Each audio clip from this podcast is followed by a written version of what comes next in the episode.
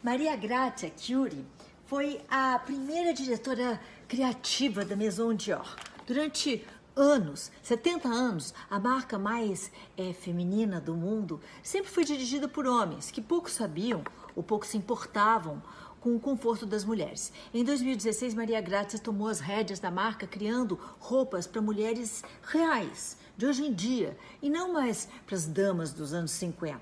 Assim, a feminilidade para de ser representada por estampas floridas e corcelês e passa a ser evidenciada através das ideias e da forma de encarar o mundo. Que bom que Maria Grazia e outros estilistas chegaram estilistas de coragem chegaram para ficar refrescando a moda com a sua visão mais é, adequada aos tempos.